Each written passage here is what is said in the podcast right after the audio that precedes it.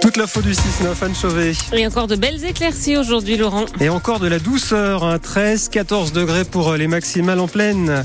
Vous prenez la route à cette heure-ci, trafic fluide. Attention à des bandes brouillard hein, que vous pouvez rencontrer sur votre trajet ce matin.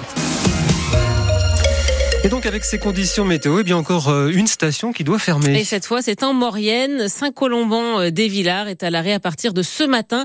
Il n'y a plus de neige. On vous a mis des photos sur francebleu.fr et vous verrez, hein, il n'y a quasiment euh, que de l'herbe. Hein. C'est déjà inespéré d'avoir tenu jusqu'à hier soir. Le village de Saint-Colomban est à 1100 mètres d'altitude. Il fait partie des six stations décibels. Mais là, ce n'est donc plus du tout possible de skier et il faut fermer en plein milieu des vacances scolaires, Annabelle Galotti. À Saint-Colomban-des-Villars, il y a eu de la neige en novembre, ensuite de la pluie, des torrents de boue et depuis presque rien. Voilà comment le maire résume la situation. Pierre-Yves Bonivard. Donc en fait, tout a été fait pour que la neige qui est tombée est fondue et que quand on puisse faire de la neige, de produire de la neige, on n'a pas pu le faire. Impossible de produire de la neige car quand il a fait froid, les torrents étaient en crue et on ne peut pas transformer la boue en neige. La priorité sur les pistes a donc été de maintenir le secteur pour les débutants et la liaison vers les Cibelles, mais tout s'est arrêté hier soir, coup dur pour tous. Donc ouais, c'est assez euh, assez compliqué. Et puis surtout, c'est qu'on ferme euh, à un moment donné où il y a deux zones en vacances. En plein février, où il y a deux zones en vacances, mais on peut pas faire autrement. après, les gens qui, qui sont là, ils ont aussi vu que tout le monde a fait le maximum pour tenir le domaine skiable ouvert le plus longtemps possible. Ça, tout le monde s'en rend compte tout le monde s'en rend compte. Pour skier, il faut donc prendre la navette aujourd'hui. Des bus sont mis en place vers la Toussuire. Et dans le Beaufortin, là aussi, des navettes sont mises en place pour relier les saisies et Haute-Luce, car euh, la piste des Balmes, qui permet de le faire à ski, est fermée depuis hier. Des agriculteurs à l'Elysée aujourd'hui. Emmanuel Macron reçoit les représentants de la FNSEA et des jeunes agriculteurs. Euh, c'est une tradition quelques jours avant le salon de l'agriculture, mais là, vu le contexte, les attentes sont fortes. Euh, les syndicats veulent du concret avant l'ouverture du salon samedi. Gabriel Attal elle devrait faire des annonces demain lors euh, d'une conférence de presse. Et hier, des agriculteurs ont de nouveau organisé des manifestations à Marseille et Dunkerque. Là, c'est la fédération du BTP qui est en colère.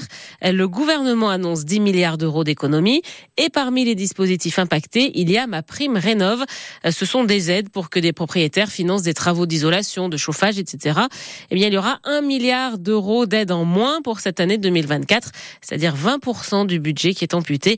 David Gando Aubert est le président de la Fédération du bâtiment et travaux publics en Savoie. Il ne comprend pas cette décision.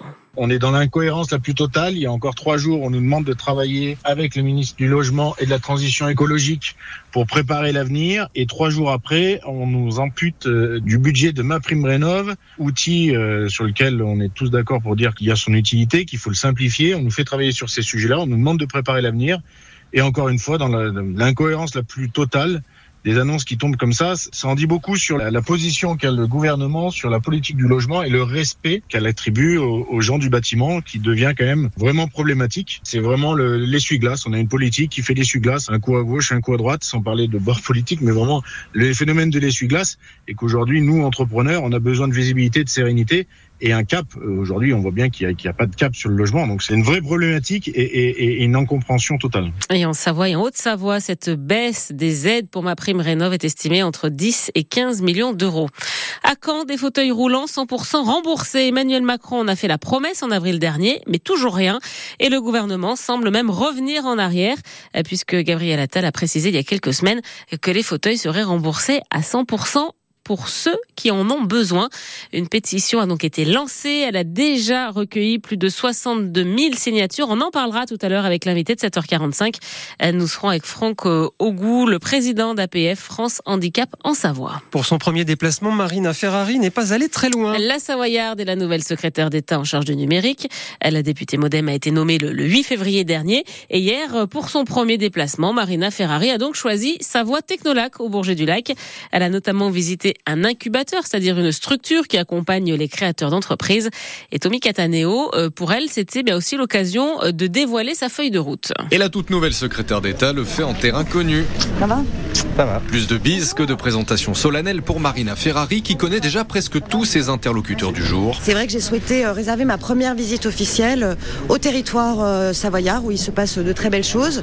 J'ai beaucoup contribué dans mes fonctions électives auparavant. J'y ai également travaillé puisque j'ai été 12 ans dans le numérique ici en Savoie. L'ancienne responsable administrative d'une start-up chambérienne veut montrer qu'elle sait de quoi elle parle. Elle était déjà aux côtés des entreprises technologiques comme députée. Elle continuera comme secrétaire d'État. Forcément, c'est un changement d'échelle, mais c'est très enthousiasmant. Changer d'échelle, c'est justement ce que propose l'incubateur qu'elle visite, aider de jeunes entrepreneurs à développer leur start-up pour en faire de vraies entreprises. C'est le projet de Zoé qui dégaine son smartphone lorsque Marina Ferrari s'avance vers elle. Alors j'ai montré justement Because. Et Because, c'est quoi? C'est un site de rencontre de la bonne action? L'idée de son appli, c'est de démocratiser le micro-don, par exemple, pour les associations. 80 centimes, vous arrivez à remplir la gamelle de un hérisson, par exemple. Elle a trouvé ça génial et elle nous a demandé si on était plus sur du particulier ou du B2B.